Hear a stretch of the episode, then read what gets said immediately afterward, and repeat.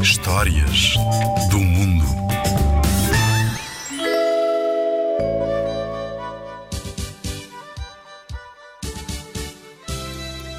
Há muitos e muitos anos, do outro lado do mundo, vivia num pântano um crocodilo.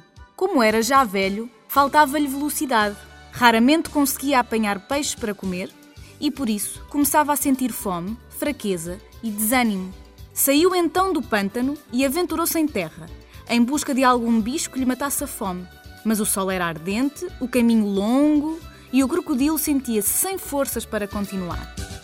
Cheio de fome e sozinho, pensou que acabaria ali os seus dias, imóvel como uma pedra. Até que passou um rapaz. Ao ver o pobre animal naquele estado, sentiu pena e resolveu ajudá-lo a arrastar-se até uma ribeira. Aí, o crocodilo pôde refrescar-se e alimentar-se um pouco, e ao conversarem, percebeu que o sonho do rapaz era viajar e conhecer o mundo. Tão grato ficou o velho crocodilo que se ofereceu para levar o seu amigo às costas a passear pelas águas do rio e do mar. E assim atravessaram as ondas, dia e noite, noite e dia, rumo às terras onde nasce o sol. Mas um dia, já cansado, o crocodilo percebeu que não podia continuar. E como a fome de novo apertasse, não encontrou solução que não fosse comer o rapaz. Antes, porém, decidiu consultar outros animais, a fim de aliviar a consciência. E todos, da baleia ao macaco, o censuraram, fazendo-lhe ver como seria ingrato para quem o ajudara. Arrependido dos seus pensamentos, o crocodilo seguiu o caminho, com o rapaz sempre às costas e sem perder o sol de vista.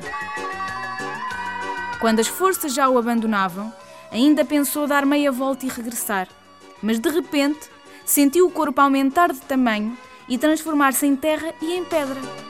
Rapidamente se converteu numa ilha verde, cheia de montes, florestas e rios. O rapaz caminhou então por aquela bonita ilha e deu-lhe o nome de Timor, que em língua malaia quer dizer Oriente. E é por isso que Timor tem a forma de um crocodilo. A ilha de Timor é uma lenda timorense. Esta história faz parte do livro Contos e Lendas de Portugal e do Mundo, da Porto Editora.